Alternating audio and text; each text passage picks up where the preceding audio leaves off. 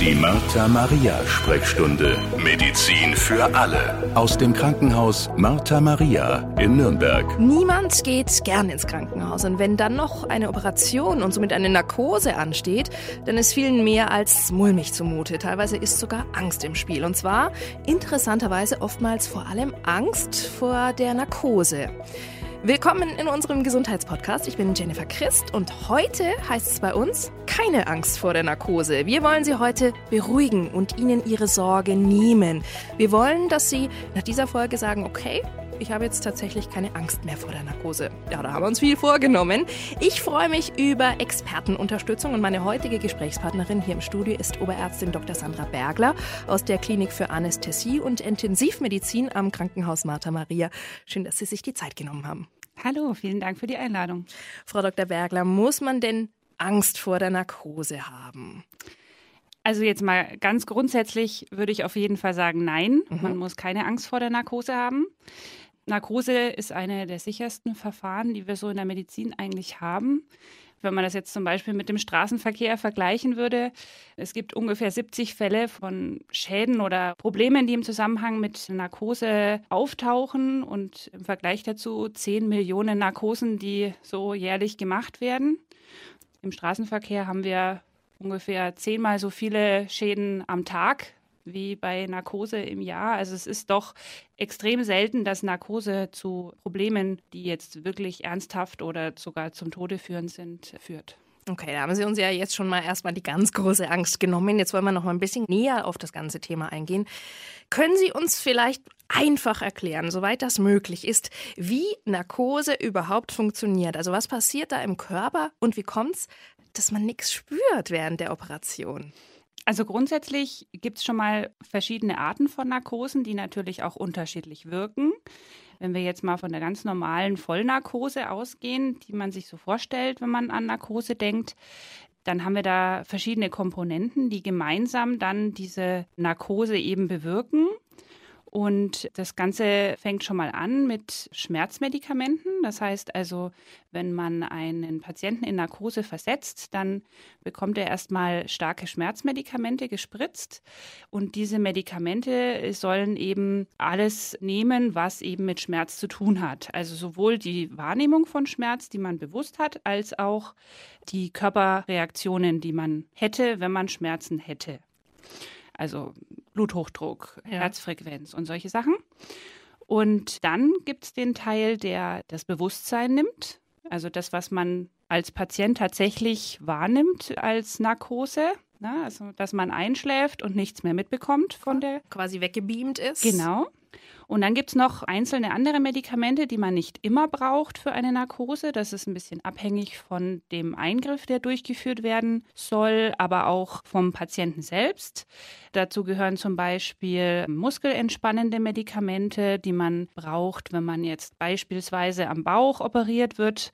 Da ist es halt notwendig, dass die Patienten also die Bauchdecke und das Zwerchfell möglichst entspannt sind, damit der Operateur eben da nicht gestört wird oder irgendwas wackelt, was eben gerade diffizil operiert werden muss. Und aber auch für die Narkoseärzte selbst ist es wichtig, dass die Muskulatur entspannt ist bei Narkosen, wo ein Beatmungsschlauch in die Luftröhre eingeführt werden soll.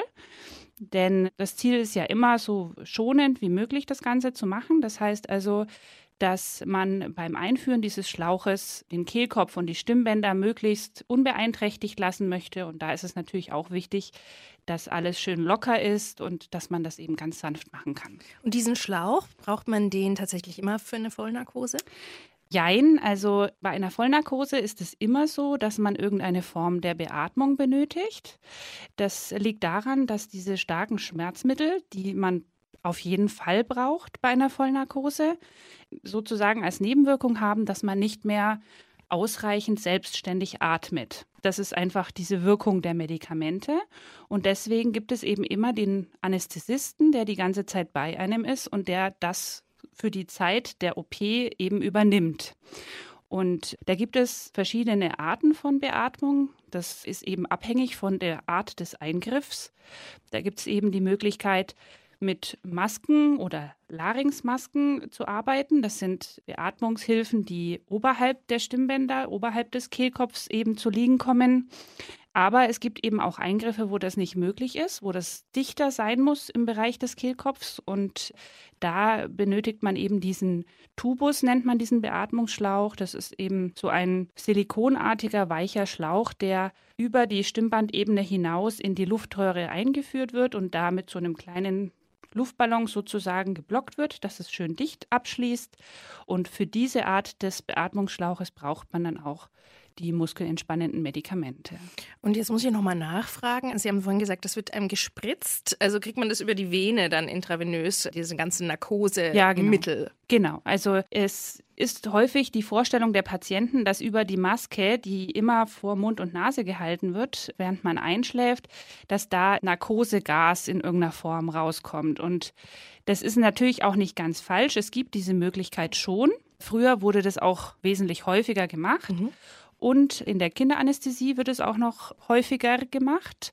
Aber bei den, ich sag mal, normalen Erwachsenen-Narkosen ist es heute nicht mehr unbedingt üblich, dass man mit Narkosegas die Narkose einleitet, sondern es wird über die Vene Medikamente gespritzt und über diese Maske kommt nur Sauerstoff raus. Okay. Jetzt, wenn wir uns mal bildlich vorstellen, dass ich denke, fast jeder hat schon mal eine Narkose gehabt, wenn wir uns einfach mal in diesen OP-Bereich denken, da liegt man dann, man ist aufgeregt. Wie wird man dann noch vorbereitet auf die Narkose? Also ich kenne das, dass man vorher so eine Art Beruhigungsdrink bekommt, so eine Art äh, Schnäpschen, glaube ich, wurde es immer einem verkauft. Was ist das? Ja, also ganz allgemein gesagt, kriegt man eine, wir nennen das Prämedikation, also es sind Medikamente, die vorab vom Anästhesisten festgelegt werden, die man eben von den Schwestern auf der Station noch bekommt. Stimmt, das war schon vorher, ja. Und bei diesem Vorgespräch, das man ja immer hat mit einem Narkosearzt, bevor man überhaupt geplant wird für eine Operation, ja. Da wird entschieden, welche Medikamente notwendig und sinnvoll sind, vorher zu geben. Und dazu gehört auch dieses Beruhigungsmittel. Früher hat das wirklich jeder Patient bekommen. Es gibt es als Saft oder auch als Tabletten, je nachdem. Also ist im Prinzip der gleiche oder ein sehr ähnlicher Wirkstoff.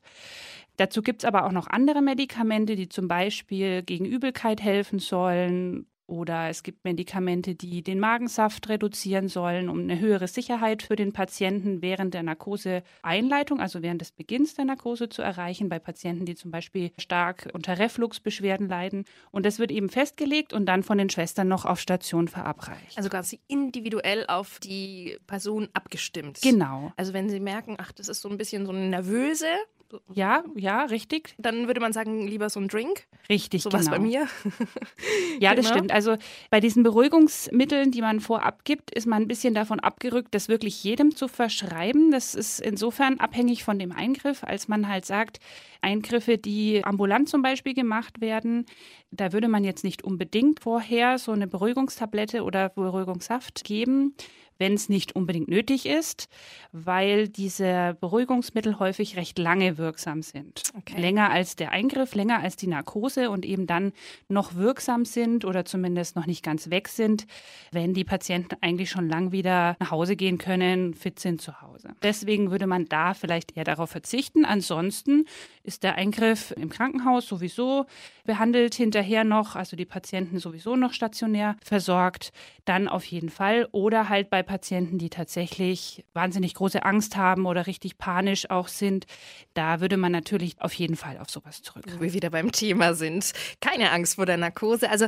man wird oftmals schon mal beruhigt und dann, wie geht es danach weiter? Also wir sind vorhin schon mal kurz auf die Vollnarkose eingegangen. Welche weiteren Narkosemöglichkeiten oder Narkoseformen gibt es dann? Können Sie uns da nochmal einen kleinen Überblick geben? Ja, also es gibt grundsätzlich natürlich die Vollnarkose, das Verfahren, wovon wir jetzt schon ein paar Mal so ein bisschen gesprochen haben. Und zusätzlich zur Vollnarkose gibt es aber auch noch andere Möglichkeiten, Narkose zu machen. Man nennt das Regionalanästhesie als Anästhesist. Regionalanästhesie bedeutet, dass man gewisse Areale des Körpers betäubt. Das kann zum Beispiel der Unterleib sein, also dass man ab dem Nabel abwärts sozusagen betäubt ist. Das kann aber auch ein einzelner Arm oder ein einzelnes Bein sein oder nur der Fuß. Da gibt es verschiedene Möglichkeiten. Und man kann diese beiden Verfahren auch kombinieren. Also man kann beispielsweise eine Vollnarkose schon machen und zusätzlich aber noch den Schmerz nehmen im Bereich des OP-Gebietes. Das kann in Kombination als Schmerztherapie sinnvoll sein. Also Schmerztherapie vielleicht sogar mit einem Katheter, wo man hinterher dann über diesen Katheter noch Schmerzmittel bekommen kann.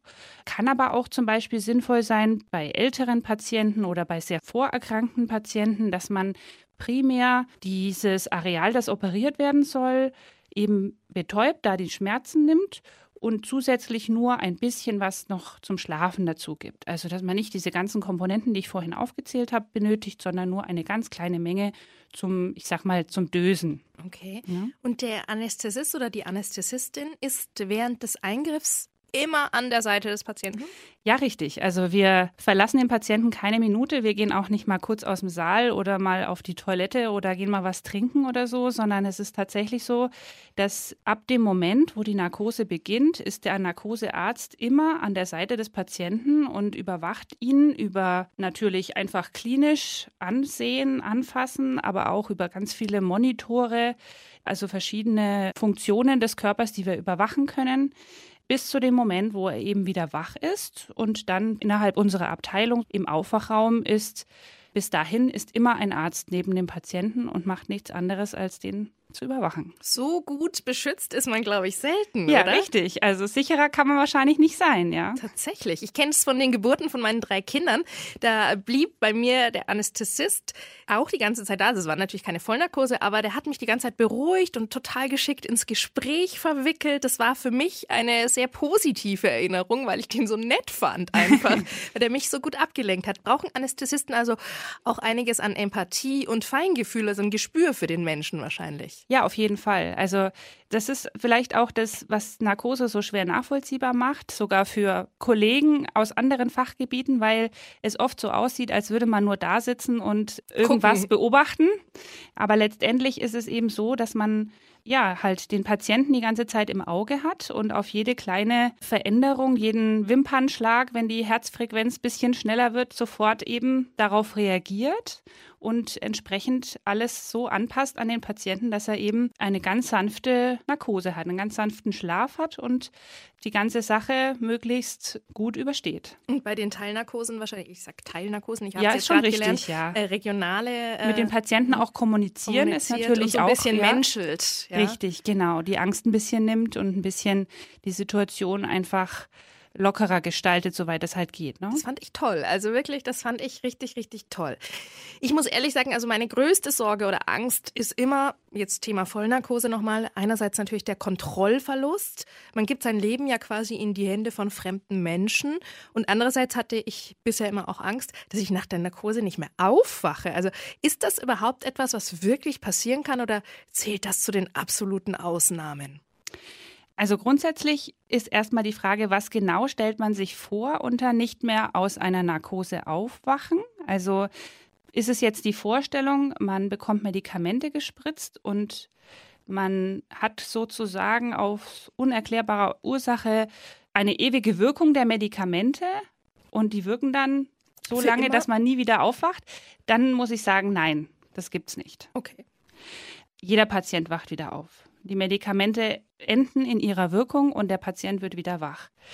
Wenn man jetzt darüber spricht, gibt es Patienten, die während einer Operation zu Schaden kommen oder die da sogar versterben, dann muss ich sagen, ja, es gibt solche Fälle. Sehr, sehr selten, Gott sei Dank. Und wenn das der Fall ist, dann ist es häufig so, dass es eine schwere Erkrankung ist, die überhaupt eben eine Operation notwendig macht. Wir haben ja ein ganz großes Spektrum an unterschiedlichen Eingriffen von ich sag mal, elektiven, das heißt also geplanten Eingriffen, die für einen Arzt jetzt gesprochen leichte, kleine Sachen sind, wo Routine, man eine Narkose ja. braucht, Routineeingriffe, bis hin zu schwer verletzten Patienten oder schwer kranken Patienten, sehr alten Patienten, die viele Vorerkrankungen mitbringen und dann halt auch während einer Operation oder während einer Narkose, Gott sei Dank selten, aber auch da eben tatsächlichen Schaden haben können, beziehungsweise durch die Operation und die Gesamtsituation halt auch zu Schaden kommen können. Aber jetzt nur für die Narkose selbst gesprochen, durch eine Narkose zu Schaden zu kommen, das ist extrem unwahrscheinlich. Kann es auch sein, dass man sagt, bei diesem Patienten oder bei dieser Patientin kann man gar keine Vollnarkose machen? Also ganz so kann man das nicht sagen. Denn man entscheidet sich ja in der Regel nicht, eine Narkose haben zu wollen, sondern man benötigt ja in der Regel eine Operation. Und das bedeutet also, wenn die Operation jetzt aus einem lebensbedrohlichen Grund zum Beispiel erfolgen muss oder eine Erkrankung ist, die eben nur operativ versorgt werden kann, dann ist es auch so, dass wir dafür eine Narkose machen. Aber natürlich gibt es Fälle, in denen die Patienten viele Vorerkrankungen eben mitbringen oder akute Erkrankungen gerade eben auch haben, also die zum Beispiel operiert werden müssen, aber auch gerade einen frischen Infarkt, Herzinfarkt hatten oder so. Und da muss man sagen, ja, das erhöht natürlich schon das Risiko, dass im Zusammenhang mit dem Eingriff und der Narkose eben auch Probleme auftreten können.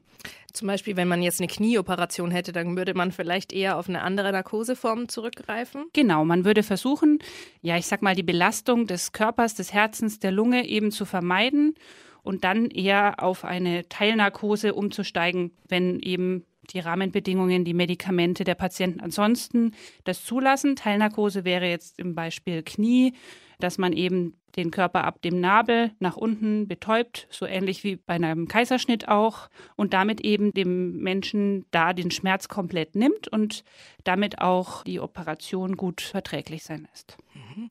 Ich habe auch von etlichen Menschen gehört, dass die größte Panik war, dass sie während der Operation vielleicht zu früh aufwachen könnten aus der Narkose und irgendwie was mitbekommen. Wie verhindern Sie denn das als Anästhesistin?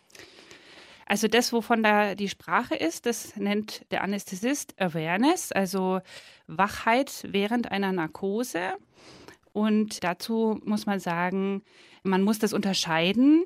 Das Klassische oder das, was in, in diesen Fallberichten beschrieben worden ist, ist, dass die Patienten angeblich eben wach waren und sich nicht äußern konnten und das Ganze aber wahrgenommen haben. Und das ist Gott sei Dank etwas, was überhaupt insgesamt sehr selten ist und was auch in neuerer Zeit immer unwahrscheinlicher wird, dadurch, dass wir so viele verschiedene Möglichkeiten haben, die Patienten zu überwachen.